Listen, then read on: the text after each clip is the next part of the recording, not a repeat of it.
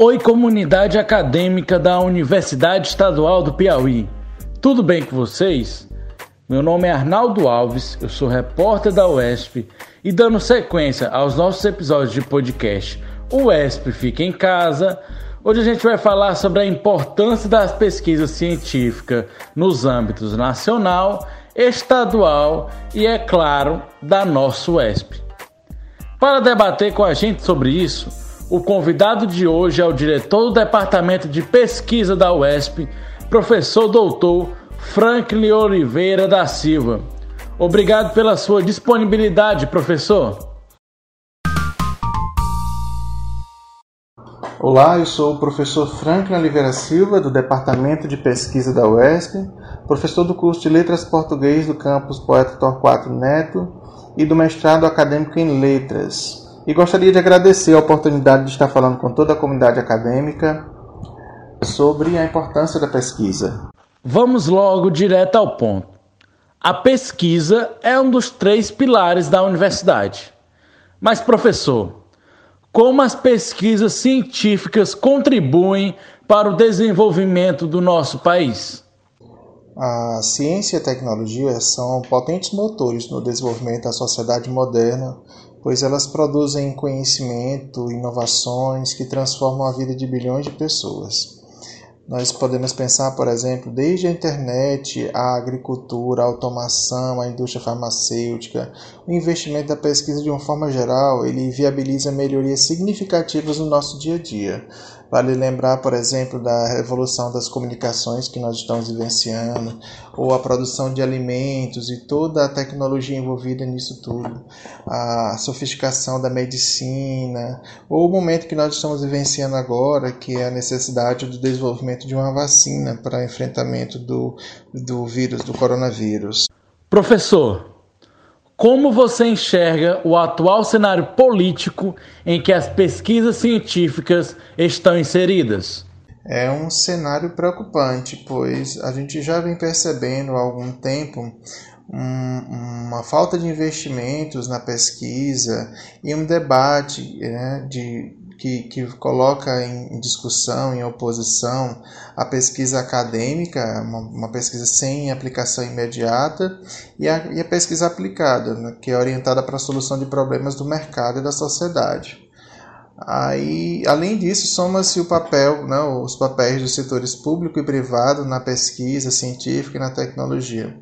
Então essa, essa, essa discussão política ela tem atrapalhado bastante o desenvolvimento de várias pesquisas por pela falta de investimentos, por se, por se abrir uma discussão né, em que se em que não favor, que não há onde não há um apoio à pesquisa científica brasileira.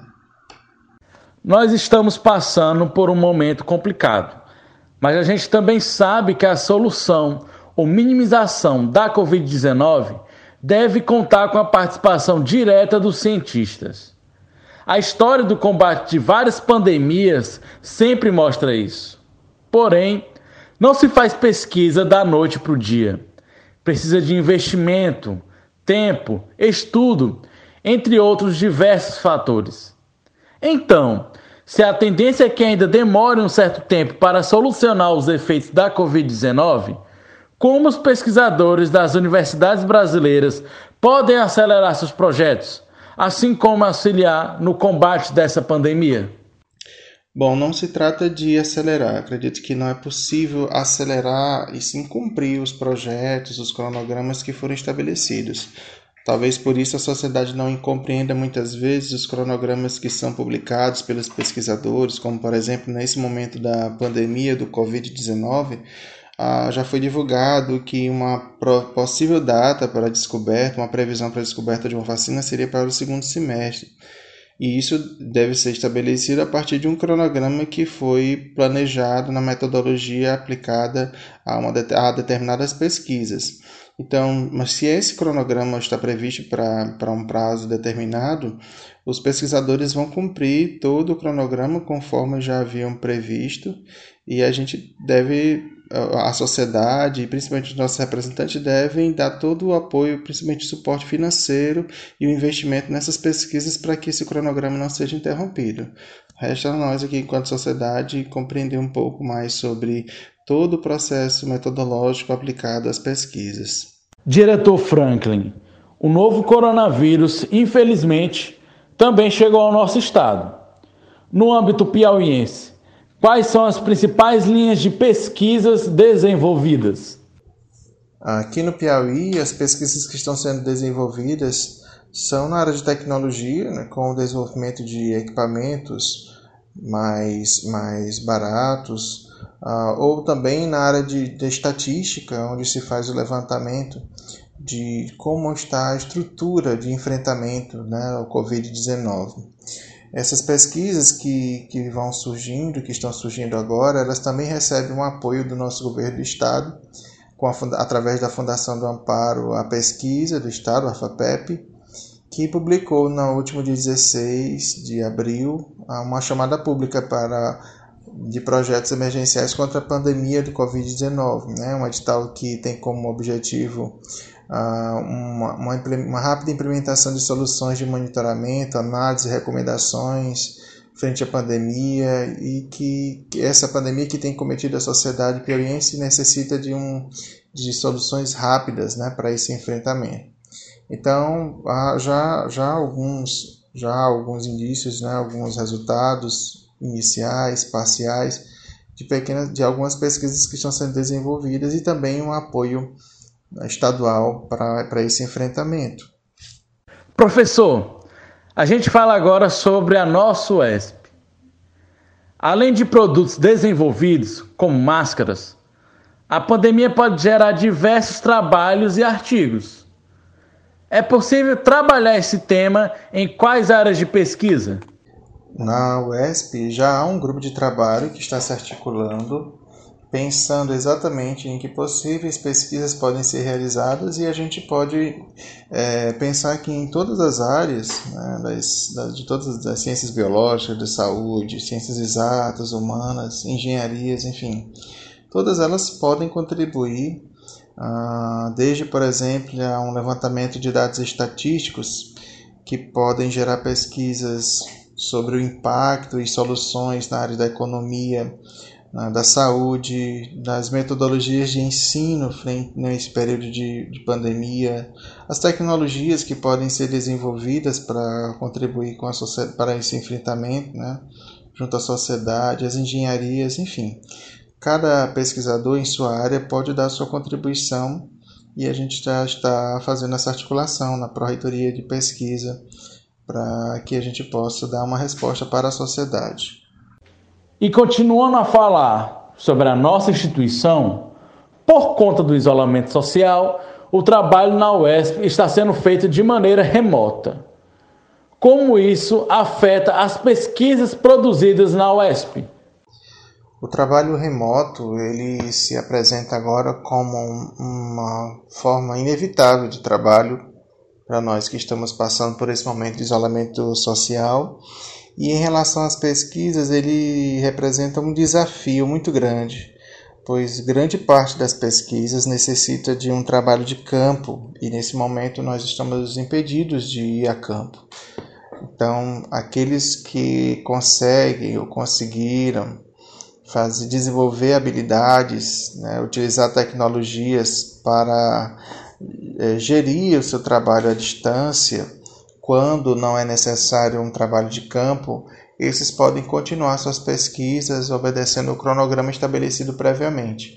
Mas aqueles que precisam do trabalho de campo, muitas vezes para a coleta de dados, né, é, eles tiveram suas pesquisas prejudicadas e vão ter que relatar isso no final como um, é, um prejuízo né, que, que não era previsto na pesquisa, mas que precisa ser relatado e pode ser relatado.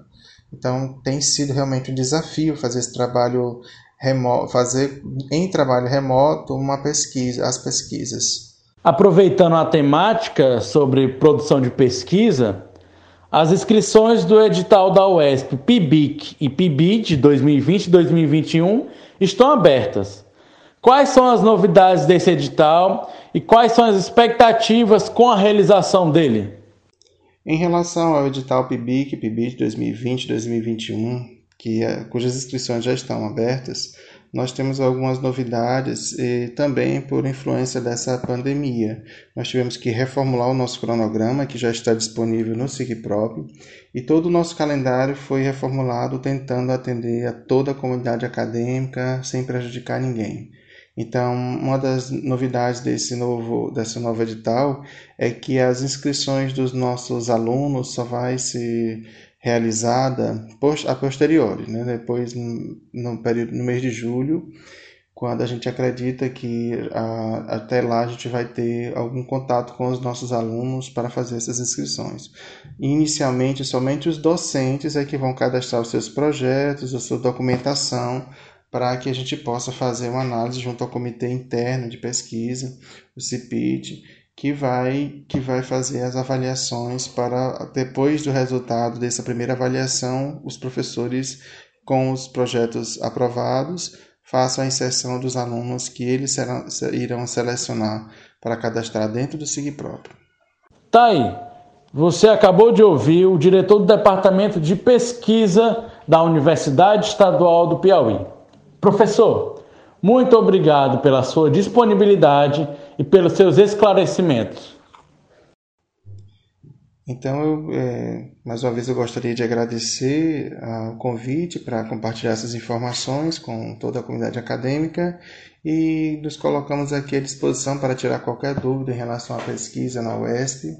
É, vocês podem entrar em contato conosco pelo e-mail departamento.pesquisa.prop.usp.br ou podem qualquer solicitação pode ser feita diretamente pelo SEI, pelo Sistema Eletrônico de Informações. Muito obrigado a todos e fiquem em casa. Obrigado pela sua participação, professor. E eu queria falar com todos vocês que estão escutando esse podcast, que infelizmente vai chegando ao fim. Mas olha só, a nossa UESP está com várias novidades, entre lives, vídeos no IGTV, séries no YouTube e, é claro, os episódios de podcast aqui no Spotify. Então não perde tempo e siga as redes sociais da nossa instituição. Valeu, até a próxima!